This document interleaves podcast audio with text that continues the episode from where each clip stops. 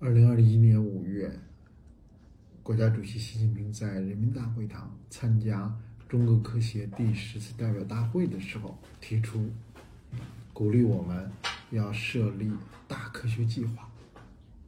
那么对于我们来说，什么是大科学计划？五月的最后两天呢，我们紧急的召开了内部的会议讨论。我们觉得排在第一位的，我们立即决定设立的，就是生物多样性南南大科学计划。为什么呢？首先呢，这是我们的本分，我们是生物多样性的全国学会。另外呢，南南将是我们的工作重点。这个大科学计划呢，啊，我们当时呢就立刻做出这个决定。那么我们想到的。我们为什么可以牵头？应该牵头做这个呢？在我们有一些基础，我们在非洲，在亚洲，包括特别是东南亚、中亚，在拉丁美洲，在大洋洲，我们都持续的进行了生物多样性的观察。那么在这个基础之上，我们也在持续的参与着当地的生物多样性的科学研究。那么这大计划就这么确定了。确定之后，它包括哪些内容？重点是什么？昨天呢，我参加了 IWT 第二次南美美洲的这个关于反对非法呃野生生物贸易的论坛，几十位。国家几十个国家的环境的部长、官员、专家都参加了。在这个大会上呢，我介绍了针对于虽然是拉丁呃是美洲的会议，但是我介绍了针对非法野生动物贸易这个国际上都非常关注的热点问题。举办的单位包括 UNODC，就是联合国毒品与犯罪办公室。为什么？因为这个是当前我们的大科学计划就要服务于经济社会发展，更要服务于我们全球的科学的重大问题。今天的气候问题和生物多样性问题是首当其冲的问题。那么在这个会上，我就介绍了我们的心得。关于生物多样性问题，现在的挑战威胁是什么？那么大量的挑战威胁来自于三个 category 目录啊，一类是食品吃的，一类呢是药品用的，第三类呢是收藏，这个收藏呢就包括。关于家具，比如红木家具啊，这对于全球的生物多样性有什么影响？因为过度的收藏的需要，导致大量的老树、大树、重要的濒危树被砍伐，那么这些树的被大规模的商业利用。资本主义的市场经济驱动的工业文明驱动的利用，大规模的影响森林的保存，进而呢就影响到各种森林以森林为栖息的其他生命的安全。那么收藏除了家具之外，还有珠宝、象牙、虎骨，当然还有很多的异宠。异宠现在对生物多样性也带来了越来越大的冲击，一种市场正在指数级的增长，有的人还把它当成是一个成绩去宣传、去讲，哦，发展经济，市场规模在扩大，这是非常错误的。这个市场规模，这个经济，我们根本就不能够去发展，因为什么？因为地球进入第六次生物大灭绝，几十年来，世界各国全力以赴的努力，到今天我们在召开 COP 十五的时候，我们还不得不承认，爱知目标没有一项全面完成。我们努力了十年，结果是这么惨淡。那么，南南大科学计划、生物多样性方面，首先我们要立足解决现在的问题。所以，我们的这个科学的第一部分就是解决现在的问题。问题包括什么？原因。刚才我讲上了发生的原因，深层的原因还有什么？还有人证啊，比如马达加斯加，四十年前它的森林覆盖率超过百分之九十，而近年来它的森林覆盖率低过了百分之二十，这是一个什么样的变化呀？森林没有了，其他生命能存活吗？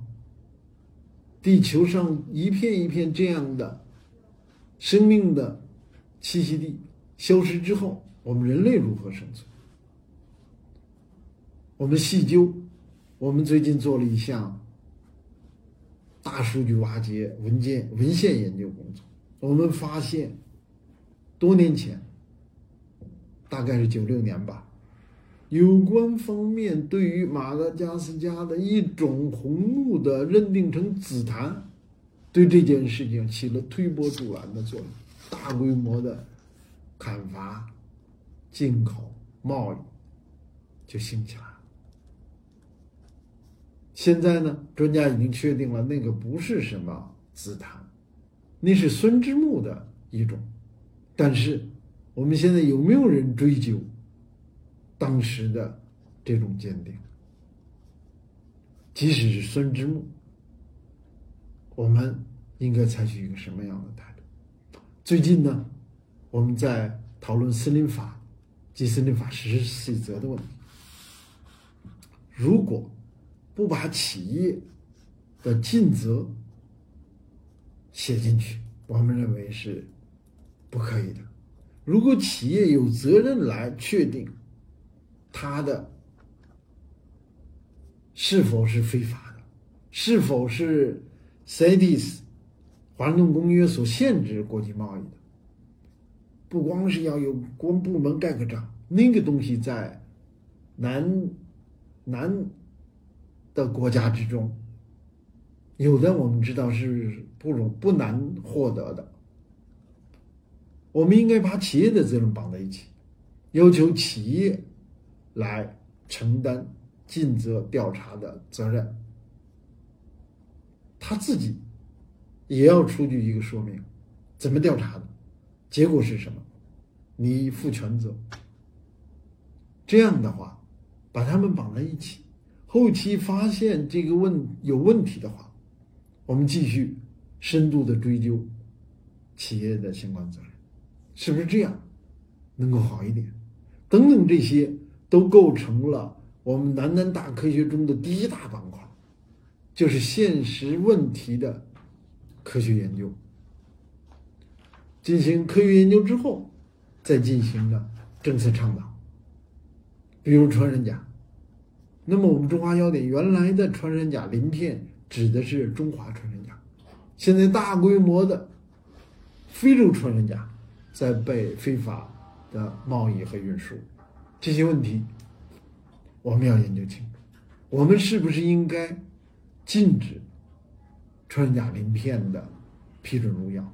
至少我们应该禁止非洲穿山甲鳞片的批准入药，因为这个没有科学依据，也没有实证的依据。因为我们的祖先没有用非洲穿山甲大规模的入药。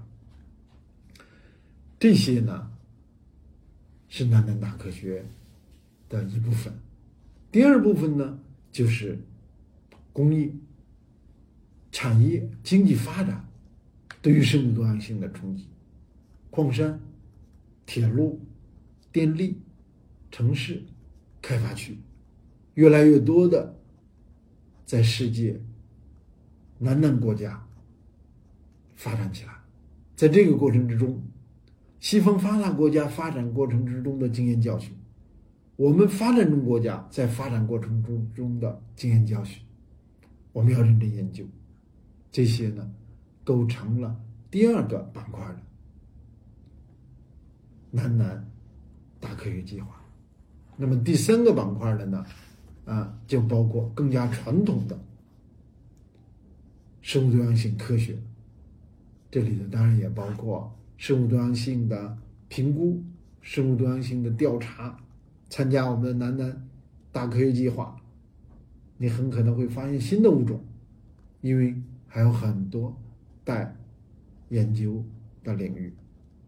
那么，除了调查、评估，还有保护，如何保护是正确的方案，还有后边的 adoption，随着急剧的气候变化，物种的生物多样性的迅速变化。